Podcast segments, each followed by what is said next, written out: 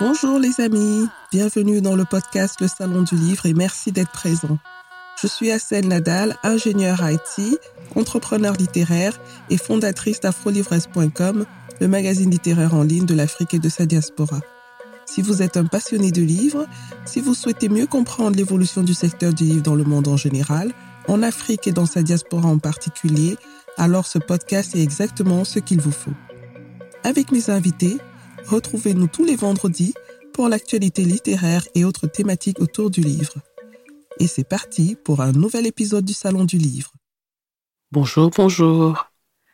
Est-ce que vous vous souvenez de la dernière fois que vous vous êtes arrêté devant un livre dans une bibliothèque ou dans une librairie? Qu'est-ce qui vous a interpellé en premier? Pourquoi ce livre vous a attiré mais pas un autre? En général, la couverture d'un livre est la première chose qui attire l'attention d'un lecteur. Mais qu'est-ce qui rend une couverture de livre plus attractive qu'une autre? Quel est son processus de création? Combien coûte la réalisation d'une couverture de livre de qualité? Comment sont répartis les royalties? Entre le créateur de la couverture et le détenteur des droits d'auteur du livre Toutes ces questions sont intéressantes. Les couvertures de livres participent aussi au succès des livres, car elles sont un élément marketing visible qui peut interpeller le lecteur. Il ne faut donc pas laisser sa création au hasard. Il faut la penser et la confier à un professionnel. Dans cet épisode, je reçois Fred Ebami, artiste graphiste pop art qu'on ne nomme plus. Fred Ebami est aussi connu pour ses créations de couvertures de livres célèbres, comme par exemple celle du grand roman Les Maquisards de l'auteur camerounaise Emily Boom, qui était la toute première invitée de ce podcast et que vous pouvez réécouter dans l'épisode 01. Les autres créations artistiques de Fred Ebami sont avant-gardistes, uniques, travaillées à partir de photos et de dessins qu'il retravaille à l'ordinateur, son principal outil. Il crée des visuels sur des matériaux comme le bois, la toile ou le papier fine art et qu'il repasse au Posca, à la bombe ou à la peinture sur de la 3D. Fred Ebami est aussi un artiste engagé, attaché à la transmission et qui aime partager son expérience comme il le fait dans cet épisode avec beaucoup de générosité. Je vous souhaite une très agréable écoute en compagnie de Fred Ebami. Bonjour Fred Ebami. Bonjour. Merci d'avoir accepté l'invitation dans le podcast Le Salon du Livre.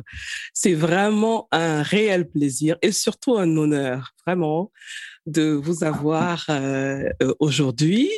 Et euh, je vous ai invité pour qu'on parle un peu de votre travail et plus particulièrement euh, de comment est-ce que vous faites les couvertures de livres pour que ça puisse inspirer les auditeurs qui aussi euh, veulent comprendre comment se passe le processus de création de couverture de livres.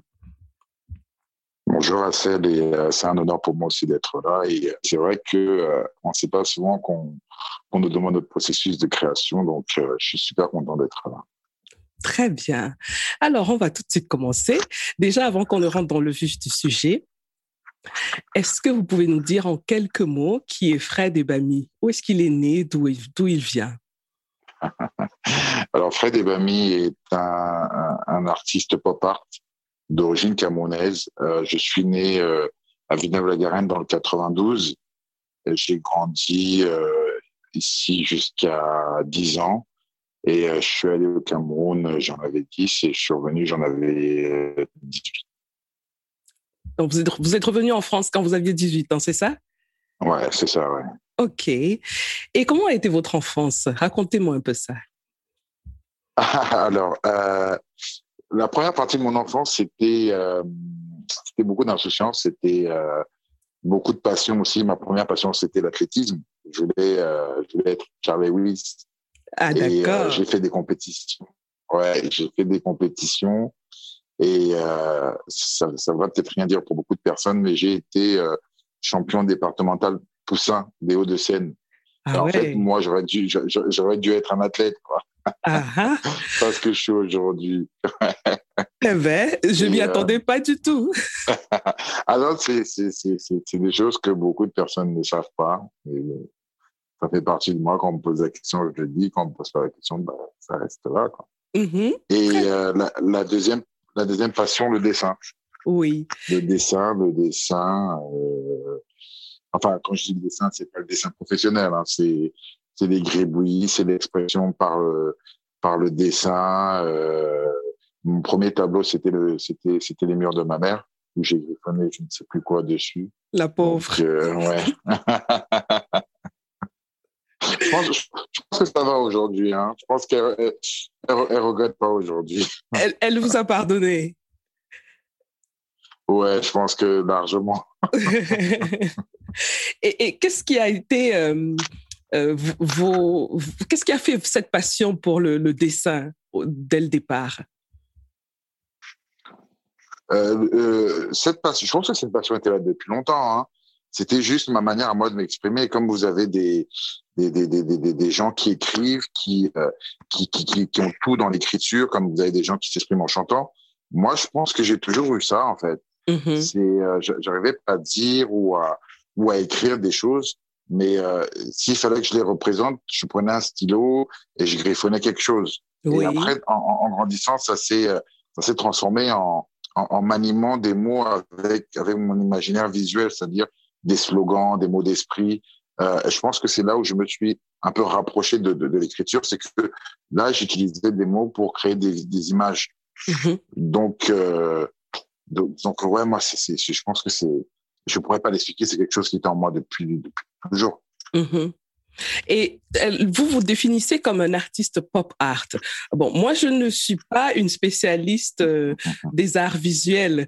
Qu'est-ce que le pop art? Alors, pop art, c'est, un art euh, un art populaire qui, euh, qui est né dans les années 50 en Angleterre et qui a migré aux États-Unis dans les années 60. Et c'est un art qui, euh, qui s'inspire de la société de consommation, euh, un peu comme de la, de la publicité, des trucs comme ça. Et les grands, les, les grands maîtres euh, aujourd'hui qui, qui sont les plus connus, en fait, c'est des gens comme Andy Warhol, Roy Lichtenstein, Basquiat, entre autres. Mais euh, c'est vraiment euh, toute cette euh, toute cette mouvance où, euh, où c'était des, des, des, des, des, des pubs à outrance pour pour faire pour faire acheter euh, euh, des trucs subliminaux pour, pour faire pour faire consommer quoi. Oui. c'est- le pop art en fait c'est ça avec toutes ces couleurs et, et tous ces codes de de, de, de, de la société. Mhm. Et est- Est-ce que ce sont ces artistes-là que vous avez cités qui, qui vous ont aussi inspiré en quelque sorte? Après, après, euh, un peu après. Au départ, c'était vraiment des, euh, c'était vraiment parti par des affiches de, de, de, films. À l'époque, c'était des affiches Technicolor qui, qui avaient les, les, les trois petits points euh, bleus, verts et rouges que je voyais de quand, quand on était de loin, on voyait l'affiche apparaître et de près, euh, c'était les trois petits points justement et je me demandais mais comment c'est fait ça?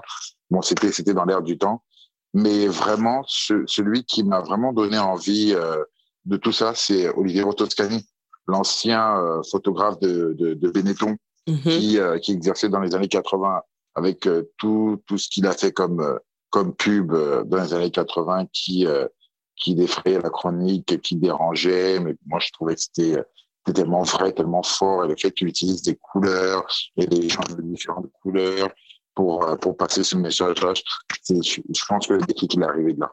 Mhm. Mais, mais vous n'êtes pas, vous n'êtes pas euh, seulement, euh, comment dire, euh, un passionné. Vous avez vraiment eu une formation technique dans le dans le le, le- le dessin. Euh, Est-ce que vous pouvez un peu nous expliquer notre- votre parcours? Ah, ah, Alors, alors elle aurait, la formation aurait dû être technique. Elle l'a pas été parce que j'ai choisi, j'ai choisi des outils que j'ai voulu utiliser. En fait, j'ai fait des, j'ai fait des études de graphic design. Oui. Euh, où on vous, on, on, vous apprend la, la, toutes les suites, enfin les suites parce que non, c'était, quoi que c'était pas, c'était, pas Adobe. On vous apprend les outils pour, euh, pour devenir un graphic designer. Et, euh, et en fait, moi, j'ai choisi Photoshop parce que c'était le programme dans lequel je me sentais le mieux. Et mhm. j'ai laissé les autres de côté. J'ai vraiment laissé les autres de côté. Donc, j'étais, euh, j'ai choisi ce qui me plaisait. Puis, je, j'ai utilisé ça pour justement pour, pour, pour continuer mon dessin, pour le rendre plus moderne. C'est justement la question que j'allais poser de savoir, mais pourquoi spécialement Photoshop? Parce que vous auriez pu trouver aussi autre chose pour euh, vous, accrocher à ça.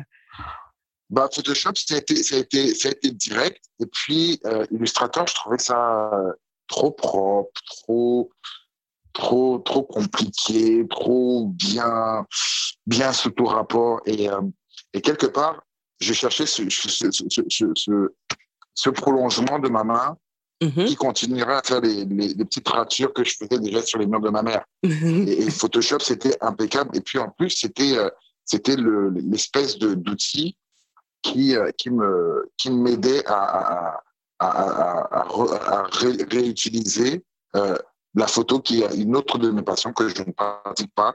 Mais moi, les photographes et ce que les photographes font, c'est pour moi, c'est extraordinaire. Donc, je voulais imiter ces photographes-là. Et si on se rappelle bien de ce que j'ai dit au début, euh, mon premier mon premier héros, c'était Oliver Toscani, le, le photographe. De Benetton, Ces photos-là, voilà c'est ces photos-là que je voulais retranscrire à ma manière. D'accord. Alors, euh, j'ai remarqué que vous vous, vous vous exprimez beaucoup sur de grandes figures historiques africaines et afrodescendantes. Euh, qu'est-ce, qu'est-ce qui vous parle dans ces grandes figures historiques-là? Euh, bah, surtout le fait que à un moment donné, si euh, si j'étais pas parti au Cameroun, j'aurais j'aurais jamais rien connu de ces personnes-là. Mm-hmm. Et ces personnes-là qui font partie de, de, de mon histoire. Euh, et je me suis dit que ces personnes-là avaient laissé un héritage. Et cet héritage-là, je le comprenais en fait. Mais euh, j'ai failli, j'ai failli rater le coche en, en, restant ici si j'étais resté là, parce que je me serais jamais intéressé, parce que j'avais cette, euh, j'étais, j'ai pas honte de le dire, j'étais matrixé en me disant que j'étais blond avec des yeux bleus j'étais français avant de partir au Cameroun. Même si la culture était à la maison avec euh, avec la famille, avec la musique, avec tous les événements, euh, tout ce qui peut avoir mariage, anniversaire, euh, funérailles. Mm-hmm. Mais dans ma tête, j'étais français, j'étais blanc, j'avais les yeux bleus, j'avais les cheveux blonds. Incroyable. Et, et, mon, et, mon histoire, c'était euh, c'était l'histoire française. Oui. Oui. Et, en arrivant au Cameroun, en fait, je fais déjà d'un, je, je, fais, je fais connaissance avec mon histoire, la mienne, c'est-à-dire ma grand-mère, euh, euh mon histoire de, de, de, famille, ma grande famille. Et, et, et je trouve déjà que, que c'est une histoire, c'est une histoire de dingue. Je veux dire que j'ai déjà un historique dans ma famille. Et puis, après, je commence à m'intéresser au continent. Et dans ce continent-là, je vois qu'il y a des, des, des héros qu'on a voulu me cacher. Mm-hmm. Entre autres, euh, Umniobe, qui, à, au même niveau que Mandela et Lumumba, aurait dû être dans les livres d'histoire. Et encore aujourd'hui, on essaie de, on, on, on essaie de ne pas l'y mettre, en, en, réalisant en fait que que, que j'étais euh, que j'étais un tronc qui avait qui avait pas toutes ses racines. Et en, en, en rentrant en contact avec mes racines, je me suis dit, mais en fait, j'ai toute une histoire à réapprendre et peut-être à raconter, tu vois, mm-hmm. à, à, un, truc, un truc qui est là et qui peut-être, peut-être que ça, ça, ça, n'ira nulle part parce que euh, vu que le travail il a été bien fait en amont, peut-être que moi je pourrais pas ramener ma, ma, ma, ma, ma pierre à l'édifice. Mais en fait, je me suis rendu compte que avec la lumière que j'ai, avec euh, avec l'audimat que j'ai, bah si, je peux peut-être ramener ça, ramener un peu de ça et, et peut-être que quelqu'un d'autre ou la, la, la, prochaine génération va reprendre ça et ramener plus loin et que finalement ces héros là qu'on a vont rentrer dans le panthéon des, des, des, des héros de, de, de l'histoire parce qu'on fait partie de l'histoire. On fait pas partie d'une histoire, d'une seule histoire, on fait partie de l'histoire. Oui. Et je trouve que, moi, je trouve que euh, vous le faites assez bien euh, par votre art. Euh, si on prend le cas de Omiobe, par exemple, vous avez fait la couverture quand même hein, des maquisards. Hein. Ouais. C'est pas rien. Hein, les Maquisards, euh, cet excellent roman de, de M. Boom que j'ai reçu, reçu Ah. déjà d'ailleurs dans le, dans le podcast. C'était ma, Ah, pre- cool. c'était ma première invitée. Cool. Et euh, c'est une, c'est une très, très belle couverture. Et moi, moi j'aime beaucoup les livres, mais j'aime tout ce qu'il y a autour de livres et tout ce qu'il y a d'artistique aussi autour de livres. Donc, y compris les couvertures. Moi, quand je regarde la couverture d'un livre, j'essaye de me demander, avant même d'ouvrir le livre, qu'est-ce que ce livre a envie de me dire par cette couverture-là? Et euh, ayant été vraiment fan euh, euh, de, de- du travail que vous avez fait sur la couverture de, de, de Hemley. Boom, je, je me suis dit, dès que j'aurai l'occasion, il faut que je, je m'entretienne avec lui. Donc, on, nous, nous voilà aujourd'hui.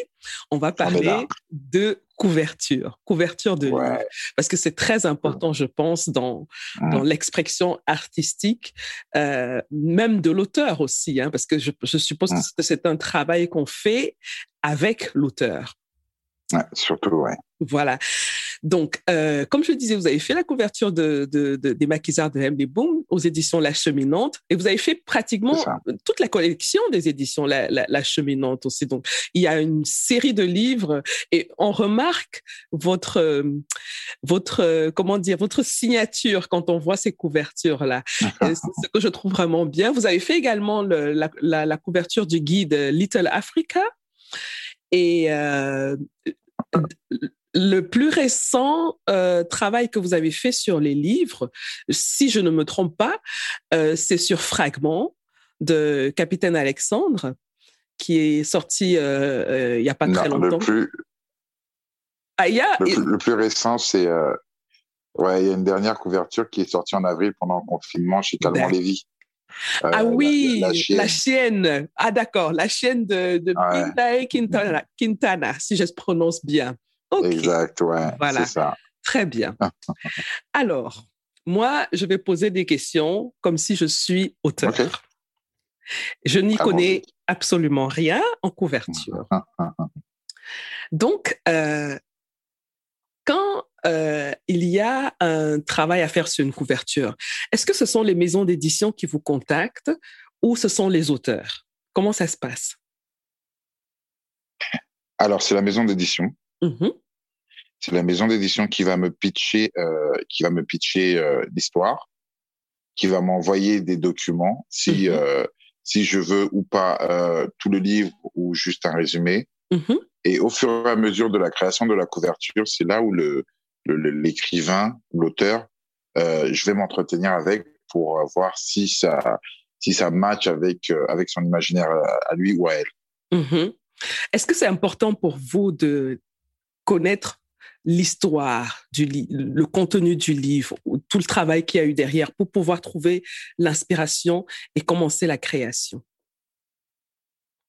C'est primordial pour moi c'est primordial parce que je veux à ce niveau-là c'est pas juste euh, ce que je sais faire Mhm, mais c'est aussi euh, ramener le lecteur celui qui va lire dans un univers avant même qu'il ouvre la couverture. Mhm, c'est c'est- c'est important pour moi parce que quand euh, alors on va sortir un peu on va sortir un peu du monde de la couverture mhm, mais même dans mes créations c'est- je- je- la métaphore de ce que je fais c'est en fait c'est une clé qui ouvre sur un univers où tout le monde va trouver ses, ses réponses. Donc, je veux inviter le, le lecteur dans cet univers avant même qu'il rentre dans le livre. Et quand il va entrer dans le livre, en fait, il se, dira que ah oui, la, pancarte que j'ai vue sur, la- sur la porte, c'est vraiment dans cet univers-là que je me trouve. Oui. Donc, ça veut dire que vous ne dévoilez pas tout, mais vous incitez à aller un peu plus loin que Ouais, la ça. couverture. OK, très bien. Mais en fait, en fait, c'est aussi euh, ce que moi, comment moi je voudrais qu'on m'attire. D'accord. Et donc, euh, quand la maison d'édition vous a contacté, euh, je suppose que c'est sur la base d'un contrat. Est-ce est-ce que vous gardez euh, les droits sur votre création? Est-ce que vous avez... Ah, intéressant de le savoir. Mhm. OK. Donc, ça veut dire que vous pouvez réutiliser votre création à votre guise. Elle Ah reste OK, très bien. Et est-ce que vous avez des, des, euh, des pourcentages sur euh, le livre? Parce que le livre, c'est un tout. Alors, il y a des royalties, ouais. OK. Il y a, il y a des royalties et ça, c'est avec la maison d'édition. Mhm, très bien. Mm. Et euh, les- vous avez dit tout à l'heure que euh, la maison d'édition vous donne certains éléments pour créer la couverture. En général, il s'agit de quoi? Quels sont ces éléments-là? Ça va être, euh, ça va être le pitch, ça va être euh, le résumé de l'histoire. Mhm, Euh, ça va souvent être, euh, ça va souvent être, pas toujours, une direction que la maison, la maison, la maison, d'édition voudrait. mhm. Et puis après, c'est euh, c'est carte blanche. D'accord. carte blanche. C'est à moi. C'est comme si on me demandait de faire un logo et euh, et euh, et je, je je fais des je fais des spécimens, je propose. Mais euh, la plupart du temps, ça a toujours été direct. Donc euh, donc voilà, la- la- le, le cheminement de, de, de- de départ a toujours été euh, a toujours été bingo, si, si je peux dire ça. Mhm.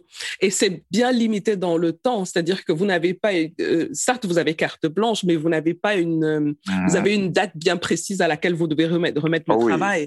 OK. ah oui, il y a des deadlines et c'est souvent et c'est et c'est souvent des short deadlines. J'imagine, c'est stressant, hein? et, et- Ouais, en fait, en fait, non, c'est pas stressant en tant que tel parce que je suis en train de faire quelque que j'adore, ça, ça me passionne. oui. Donc ça va, ça, ça va souvent vite. C'est souvent les, les, les, derniers, euh, comment je, comment je vais dire ça, les, les, les- derniers raccords, les dernières, euh, les, les, les derniers, les derniers petits détails qui sont un peu fatigants à la fin, Mhm. mais euh, à, à à 90% euh, avant la deadline, le truc il est déjà prêt, quoi. Mhm. Et, et est-ce qu'on le, le, le, le, comment je pourrais dire la maison d'édition, hein, elle a la possibilité de revenir Mhm. tout le temps, de faire plusieurs révisions, ou alors vous avez des- un nombre de ré- révisions précis euh, euh, au-delà duquel vous, vous, vous, vous n'allez pas? Alors, euh, moi, c'est quelque chose de, de, de- de personnel.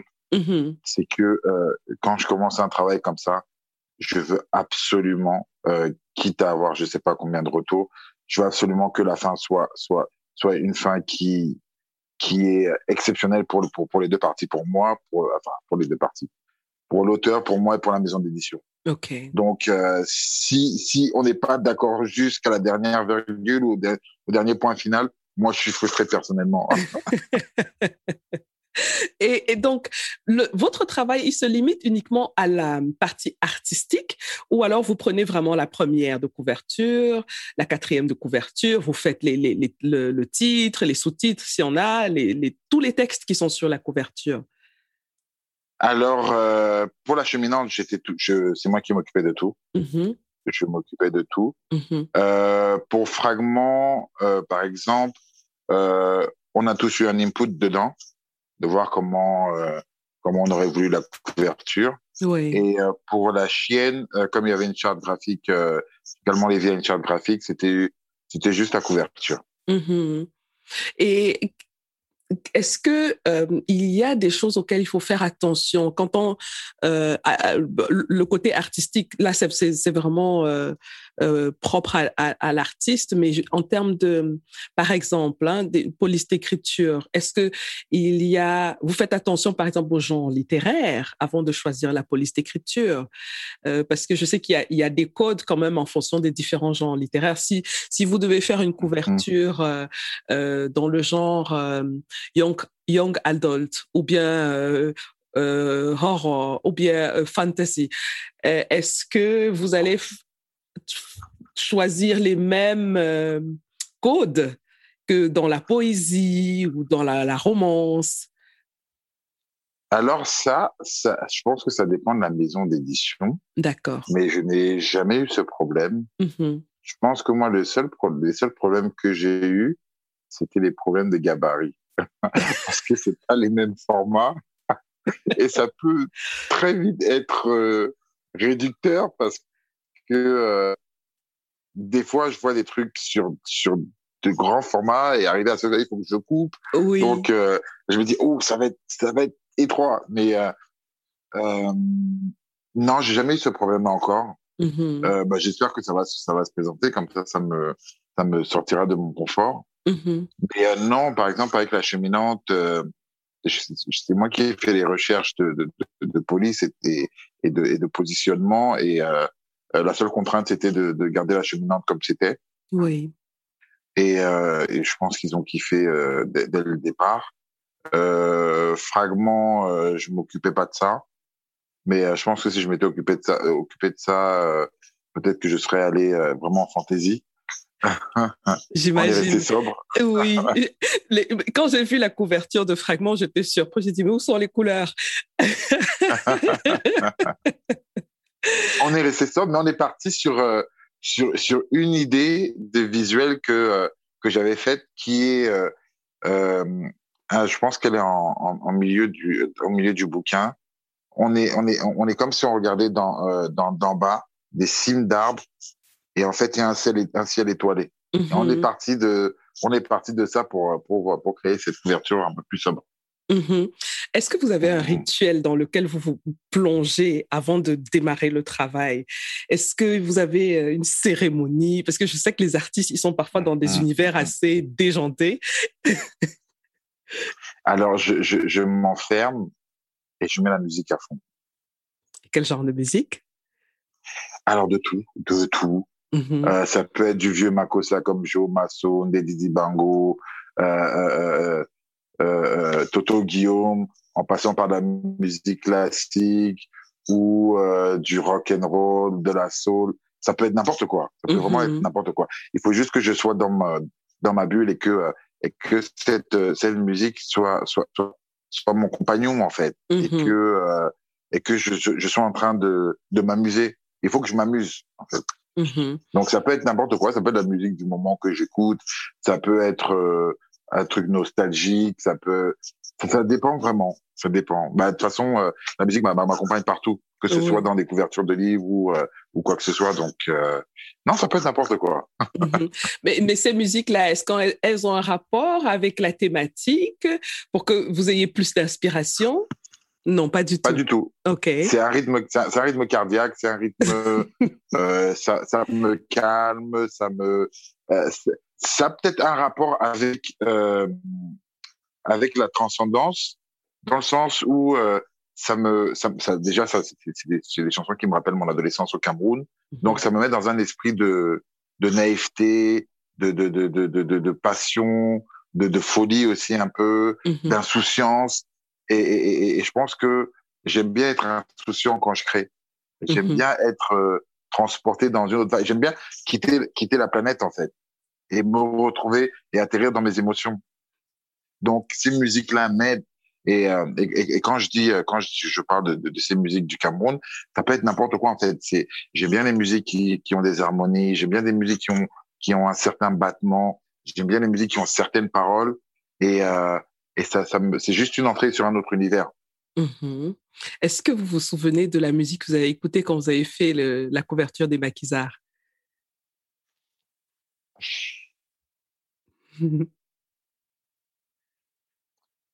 Euh, Ou alors dans, non. quel, dans quelle atmosphère vous étiez? Parce que elle, cette couverture, moi, je l'ai comprise après avoir terminé le livre, justement. Alors, je, pense que j'étais dans du vieux Makossa. Je pense que j'étais dans le Makossa des années 90. Mhm. Euh, toute cette série de, de l'âge d'or du Makossa avec euh, Tom Yoms, euh, Saint Thomas et tout ça. Je Mhm. pense que j'étais là-dedans parce que euh, j'ai eu la, la malchance, je veux dire, de vivre les villes, de, de vivre les villes mortes. Mhm. Et, et, et j'ai j'ai pas vécu les maquisards. J'en ai entendu parler. J'ai aussi entendu le mur qu'il y avait. Et, et, et peut-être que de façon inconsciente, je me suis mis dans cette époque-là parce que c'est l'époque que j'ai connue, c'est l'époque que j'ai vécue, et que c'était peut-être aussi un peu comme ça que ça s'était passé, les villes mortes et, et, et tout le boucan qu'il y a eu autour.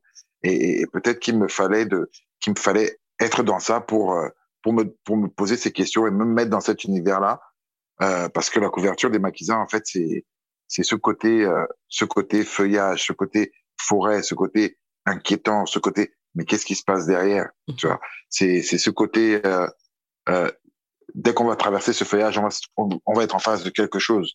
Alors, est-ce que on va être en face du, du, du, du de l'ennemi? Ouais, ou, on va être en face du, de, de, de, de la de, de la de, comment on appelle ça? D'un allié, hein? Du côté de voilà, mmh. c'est ça. Mmh mais c'est cette forêt qui est accueillante, mais qui est menaçante aussi en même temps. En même temps, oui, oui. Et, et, et j'ai vécu une, une, par exemple, j'ai vécu un, un, un, événement où euh, où j'étais j'étais avec ma mère, on était on était dans, dans la voiture et on rentrait de, de chez ma grand-mère qui habitait en Commando et, on, et, nous on habitait à Bonadumam et on passait par euh, par la rue Njonjo et en fait au carrefour de la fin de la rue Njonjo et euh, et de à côté de là où on habitait vers Bonadumam, on se retrouve en face d'une d'une d'une de, de, de la foule de la foule. Euh, C'était rempli de gens qui avaient des bâtons. Qui, ils ont commencé à nous balancer des, des cailloux parce qu'on avait parce qu'on avait une voiture et, et, et à ce moment-là, une voiture, ça voulait dire euh, des gens aisés. Oui. Ça, on n'en avait rien à faire si c'était vrai ou pas vrai. Mhm. donc,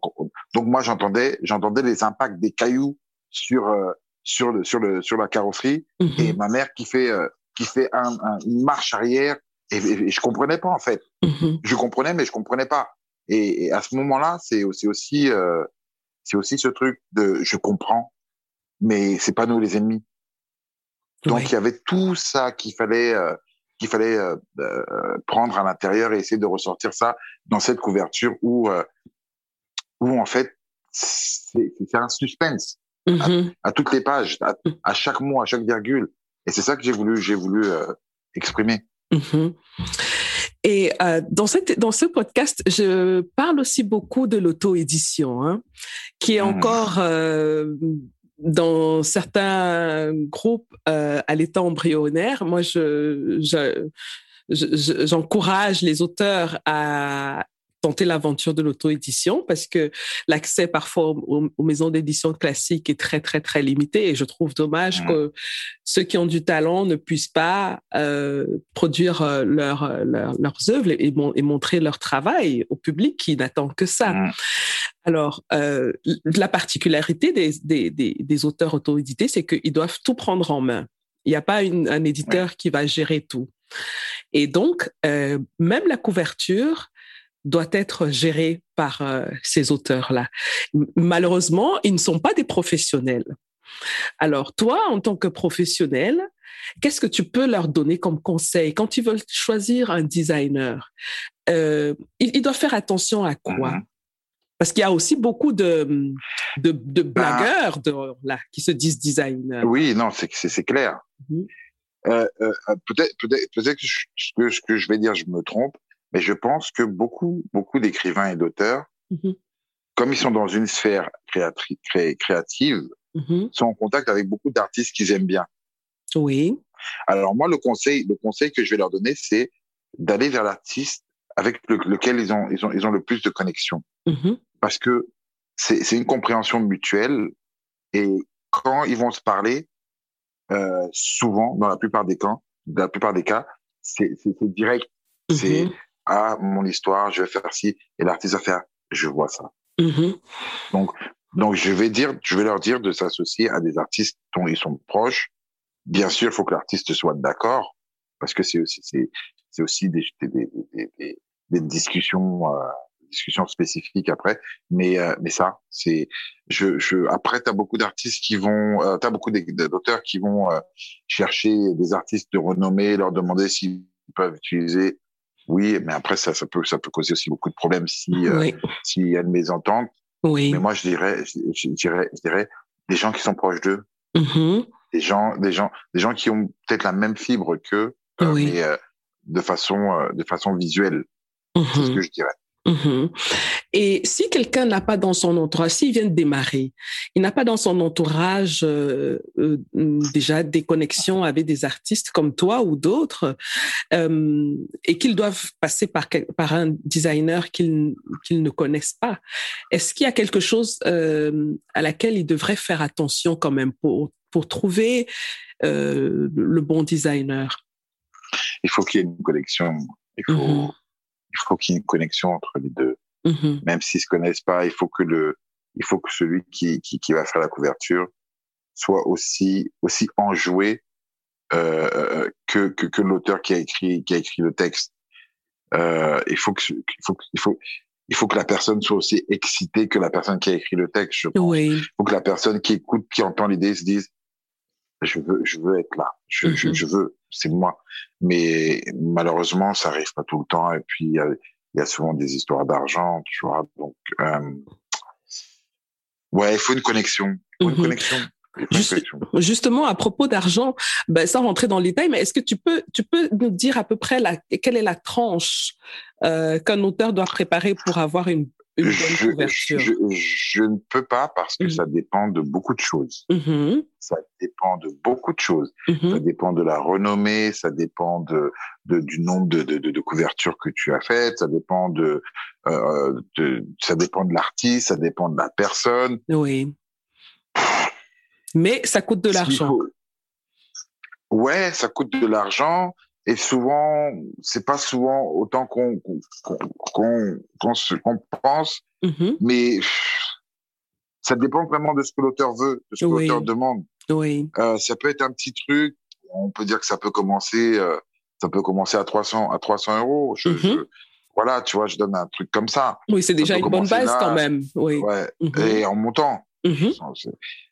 C'est, ouais, ça dépend vraiment de la personne qui est en face. Mhm.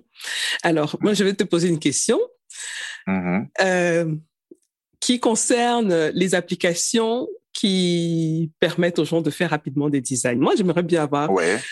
J'ai commencé à te tutoyer sans même te demander la permission. Ah, mais non, Pardon. allons-y. Moi, je, moi, je me suis rendu compte que dans, dans ma passion, je, je dis des tu vois, des machins. Donc, euh, tutoyons. Merci.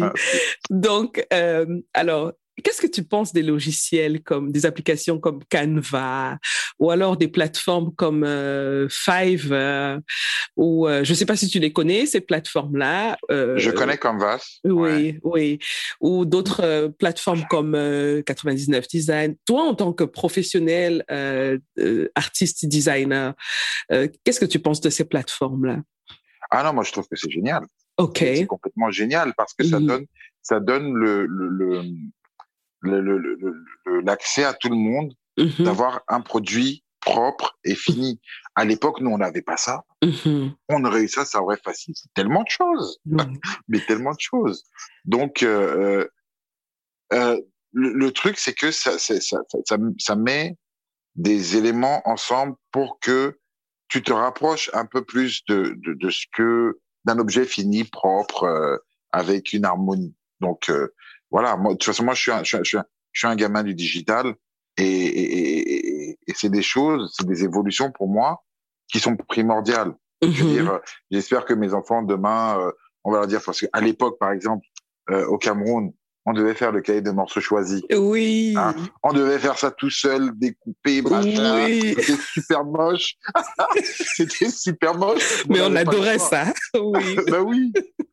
si mon gamin demain il peut faire un truc comme ça avec euh, avec Canvas, Mm. ben je, je ça va peut-être le pousser à aller plus loin, à chercher plus loin, à à à, à, je sais pas performer ou à, à rendre le truc encore euh, plus plus euh, et chercher un truc pour faire avancer les choses. Oui. Donc moi je trouve que c'est génial tout ça. Oui, Je suis assez surprise parce que j'ai, quand Canvas est sorti, j'ai vu le débat qu'il y avait en- avec les designers. Ils étaient en colère parce qu'ils se disaient que, c'est- Oui, que ça, ça allait leur la prendre du la- travail.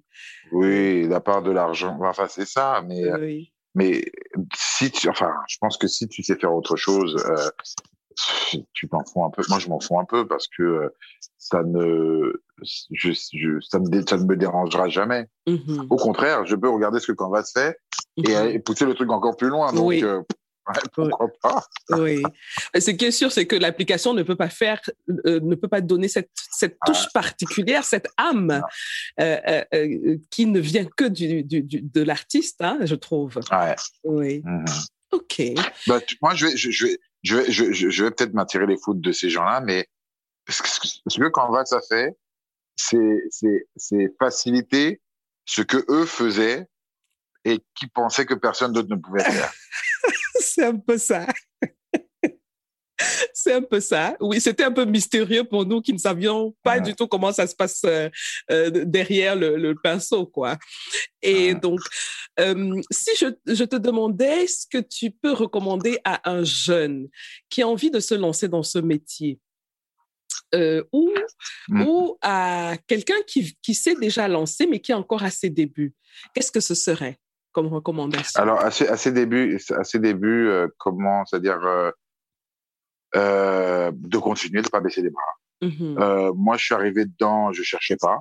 On est venu me contacter. On sait jamais, euh, on sait jamais qui c'est qui qui va venir frapper à la porte, qui va envoyer, par exemple, Calmement Lévy quand ils viennent me voir. Est-ce que j'ai besoin de dire qui c'est Calmement Lévy? Mais, oui, tu peux dire. Hein? Non, tu peux dire. J'aime pas. J'avais pas bien compris ta question. Tu peux dire. Alors, Calmement Lévy, c'est c'est l'une des plus grosses maisons d'édition de France et d'Europe. C'est l'une des deux plus vieilles.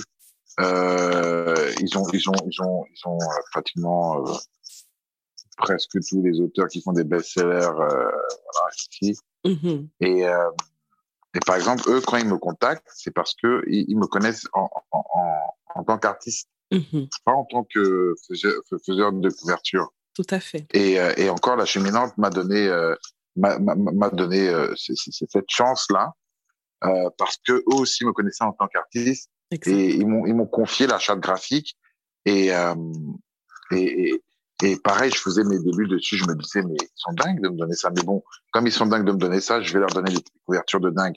En fait, le, le la cheminante, c'était une expo pour moi. Mmh Parce que je voulais que chaque couverture soit une œuvre. Mmh comme si c'était une œuvre qu'on exposait dans une galerie.